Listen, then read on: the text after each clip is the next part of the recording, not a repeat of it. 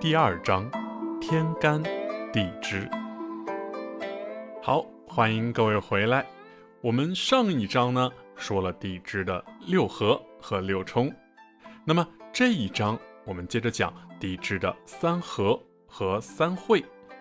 地支的三合，申子辰和水局，亥卯未和木局，寅午戌和火局，巳酉丑和金局，申子子辰。亥卯、卯未、寅午、午戌、巳酉、丑酉，称为半合局。三合是长生、地旺、木库之合。那么三合局中呢，如果只有两个为半合，但必须有一个是将星，比如水局中子辰合为木地半合，子申局称为申地半合。如果没有将星，只有辰和申，这称为拱合。一个合局在生活中就是一个组织、一个团队的概念。在太极的圆中，三个点可以构成一个面。金木水火四个局的组织架构是不同的。首先，将星子午卯酉的基本特点是不同；其次，申它的引申四害也是不同的。二，三人同心可以建国。五行学中的三常常是多的意思，因为道生一，一生二，二生三，三生万物。笔者有个学生问我：“不孝有三，无后为大。”另两个不孝是什么呢？其实三是很多的意思，不是实指三个。五行学的三合局在太极的圈中就是一个等边三角形。我们知道，任何一个组织组成要素有五条：目标、领袖、干部、群众和纪律。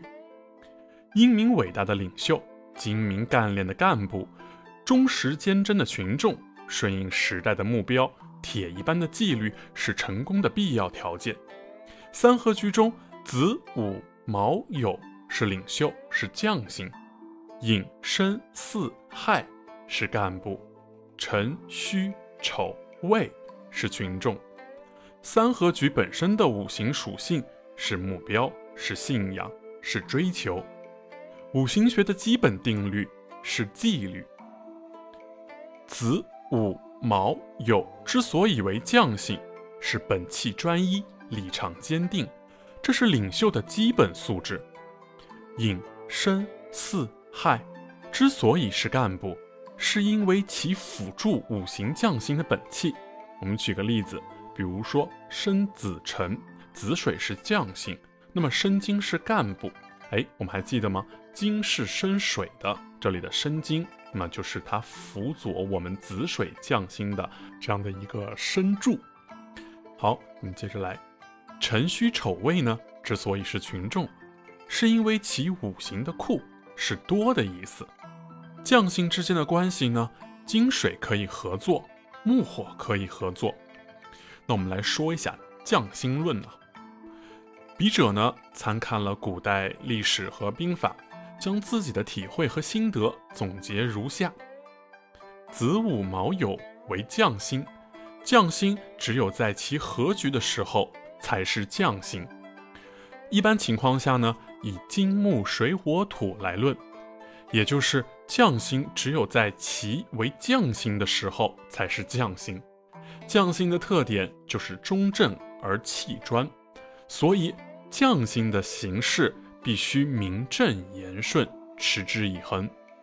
匠心的处事的基本原则如下：一，匠心的首要职责在于安定和从容，定能生安。安能守恒，恒能稳局。二，知人者为人主，知事者为人臣。三，保持静定不参与，无论讨论还是争辩。争而胜，非善之善者；不争而解人纷争，善之善。四，以人臣之耳听局中之声，以人臣之眼望局中之事，须培养耳目。五，奖励贵在诚信，惩罚贵在公正。在惩罚过程中，有功之臣不应以除之而除之，应纵之而后成之。六，成事在于阴，显事在于阳。做事前要既然平静，事后才可以显象。七，贵在治人，而不是被人治。要治人，须先知人，不能知人，则易被人治。被治之人，命运就会被他掌握。八，将性借势用事，人臣用智用力。